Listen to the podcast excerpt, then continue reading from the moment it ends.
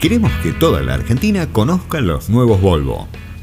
Luz Elena Jurado, flamante presidenta de Volvo Truck and Buses Argentina, opinó sobre la actualidad del mercado y las expectativas de cara a lo que viene, luego del lanzamiento de la nueva gama Volvo en el país. No es fácil el desarraigo, pero siempre es interesante el desafío. Recién llegada desde México, es especialista en finanzas, hace 25 años que trabaja en Volvo y esta es la primera vez que tiene una experiencia fuera de su país de origen. La familia se adaptó rápidamente a la vida de Argentina y está realmente contenta con este nuevo desafío. ¿Qué significa haber llegado a la Argentina? Argentina es un mercado exigente y tenía mucha ilusión de venir, porque sabía que la nueva gama Volvo, que se acaba de lanzar en Europa, iba a presentarse en el país y quería ser parte. En México y Norteamérica tenemos muchos clientes que estaban buscando este tipo de vehículos y acá sin duda pasará lo mismo. Es la primera vez que salgo del país y qué mejor que sea Argentina. ¿Qué piensa sobre la actualidad del mercado? Se está recuperando de forma importante post pandemia y particularmente sé que la economía argentina es súper complicada, pero como les digo a mis amigos, vine a hacer un posgrado práctico en economía. Trabajó 25 años en la marca y comercializó Volvo y Mac. ¿Cómo juegan entre sí? Son marcas que se complementan. La estrategia con Mac fue enfocarnos en clientes de construcción y minería y caminos extremos, mientras que con Volvo apuntamos a la larga distancia y por ejemplo tuvimos flotas con más de mil unidades y 20 años trabajando con nosotros. Realmente nos fue muy bien. ¿Cuál es la expectativa de la red de concesionarios? ¿Qué trabajo hay por hacer?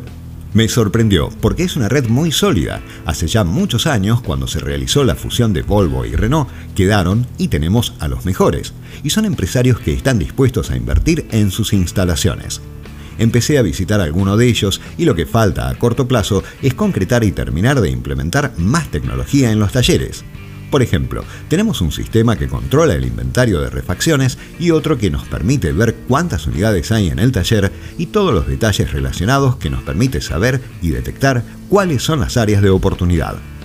El transportista siempre quiere tener la unidad andando y ese es el objetivo.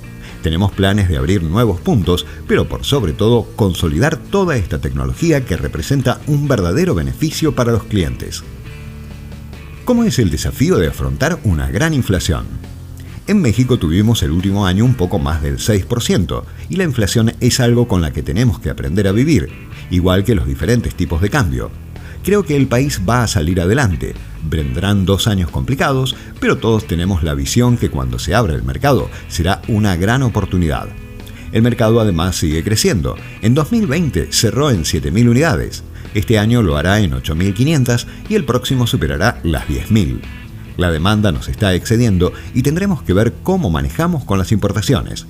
Veo con grata sorpresa la decisión de seguir invirtiendo en el país.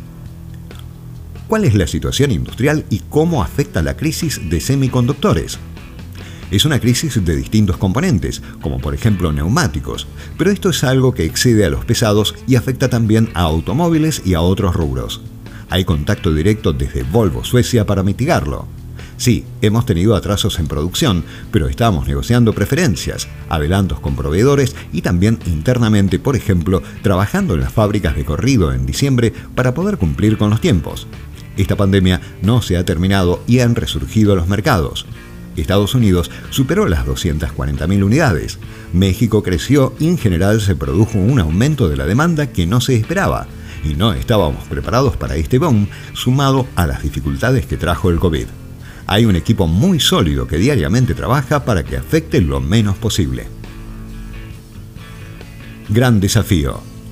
Elena llegó a nuestro país y tuvo su presentación oficial como presidenta con el lanzamiento de la nueva generación de camiones de la línea F, y qué mejor escenario, ya que el arribo al país de los nuevos pesados y extrapesados de Volvo se convirtió en el lanzamiento más importante del año para la industria. Fabricados en Brasil para los distintos mercados de la región, los FH, FM, FMX presentan grandes cambios de diseño, tecnología, confort, productividad y conectividad que impactan en la conducción, seguridad y eficiencia. Sin duda, tendrá mucho trabajo por delante para potenciar al máximo esta nueva gama y un gran desafío.